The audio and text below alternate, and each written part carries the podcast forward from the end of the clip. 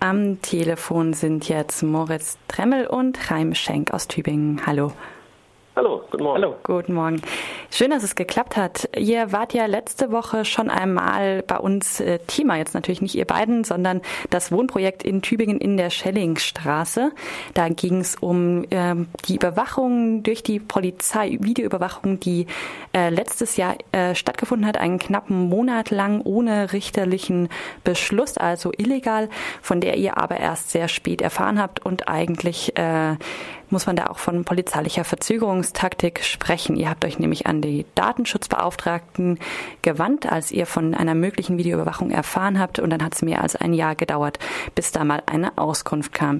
Jetzt ging es relativ schnell, denn es ist bekannt geworden, dass auch ein weiteres Wohnprojekt überwacht wurde. Vielleicht könnt ihr das einmal ganz kurz zusammenfassen, was seitdem passiert ist.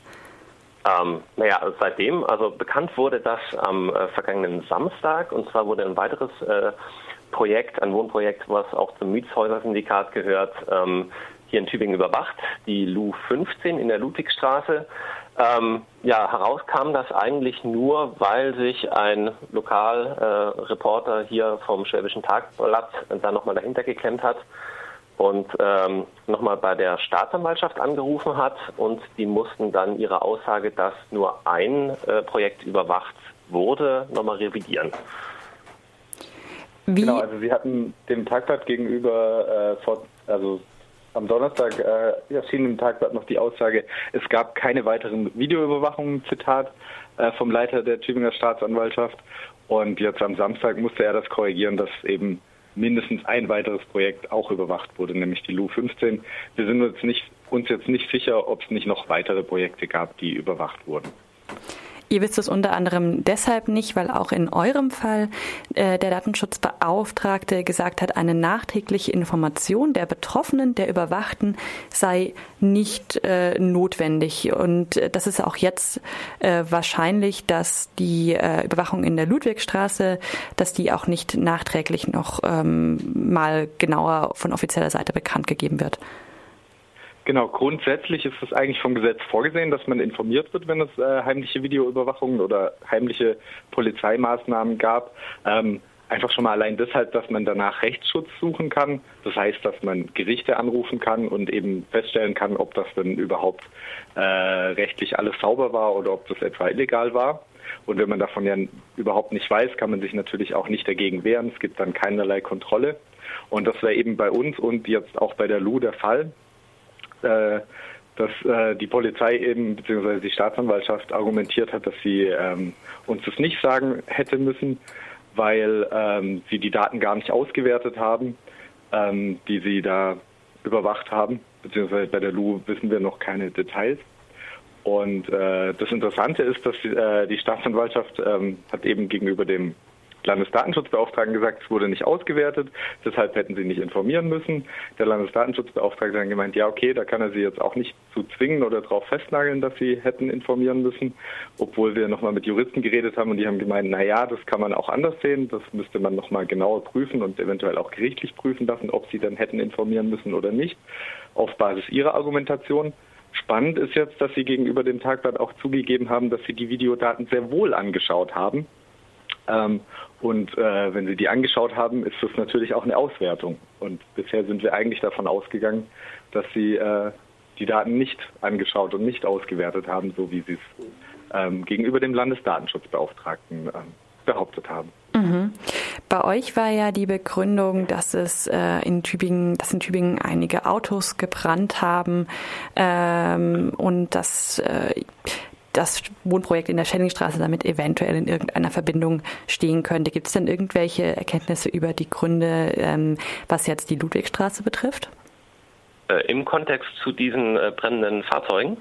Äh, nee, generell, was, was an Begründungen für die Überwachung geliefert wurde seitens. Da wissen wir leider noch überhaupt nichts. Ähm, also wie schon gesagt, es ist äh, nur per Zufall herausgekommen, dass die Ludwigstraße auch überwacht wurde. Wir haben ja ein, äh, eine extra Anfrage gestellt über den Landesdatenschutzbeauftragten, die ein Jahr ging. Das hat die LU äh, unseres Wissens noch nicht gemacht. Äh, dementsprechend ist wirklich das Einzige, was gerade bekannt ist, ähm, dass sie überwacht wurden, aber nicht wie, nicht wann, nicht wo, also wo schon, aber äh, nicht wie. Und ähm, da gibt es noch einiges aufzudecken. Und das Spannende ist halt, dass diese Maßnahme zeitgleich zu der unseren äh, stattfand, also zu der Maßnahme, von der wir betroffen waren. Und ähm, es besteht halt zu vermuten, dass dort eben auch ähm, die richterliche Erlaubnis äh, fehlt. Ja, also es weist schon sehr viele Parallelen auf.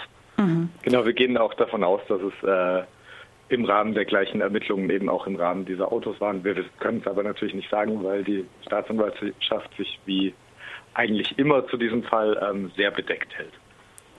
Ihr habt jetzt gerade schon äh, mal angesprochen, dass ihr auch mit Anwälten und Anwältinnen gesprochen habt, wie denn eine, ein mögliches äh, Vorgehen auf dem Rechtsweg aussehen könnte. Was äh, gibt es denn für Möglichkeiten gegen diese ja im Endeffekt äh, nicht genehmigte und illegale Videoüberwachung vorzugehen äh, vor Gericht beispielsweise?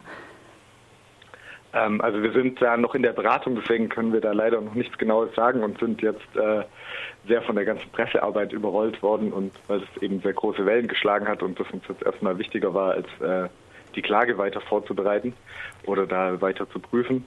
Ähm, wir überlegen uns aber eben Klage einzureichen und äh, dann feststellen zu lassen, äh, ob das wirklich äh, rechtlich war oder eben nicht. Und äh, wir gehen davon aus, dass wir da sehr gute Aussichten haben, dass dann das Gericht eben auch sagt, dass äh, die Überwachung illegal war, dass es ja letztlich die Staatsanwaltschaft selber schon zugegeben hat. Gibt es denn in Tübingen eine ähm, Geschichte mit Videoüberwachung? Also gibt es die Polizei da generell vielleicht eher bereit, auch rechtswidrig ähm, per Video zu überwachen? Habt ihr da weitere Erkenntnisse vielleicht aus den vergangenen Jahren schon? Ähm, ja, tatsächlich gab es schon einige Fälle. Allein mit uns als Schellingstraße gab es schon zwei ältere Fälle, die wurden damals allerdings nicht so groß öffentlich aufgearbeitet, leider. Ähm, deshalb gibt es da auch nicht so viel Informationen dazu.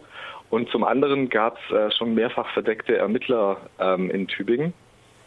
Ähm, ein Skandal, das glaube ich auch schon 20 Jahre ungefähr her, ähm, war, dass dort eben auch, da wurden zwei verdeckte Ermittler von der Polizei ähm, in die linke Szene eingeschleust und der eine hat dann mit einer äh, Frau aus der linken Szene auch ein Kind gezeugt und dadurch kam das dann quasi letzten Endes raus und war auch ein Riesenskandal. Aber das ist nochmal eine andere Geschichte. Okay, dann vielen Dank für das Update äh, zur Videoüberwachung der Tübinger Wohnprojekte, die man ja jetzt im äh, Plural nennen muss, nämlich die Schellingstraße und die Ludwigstraße.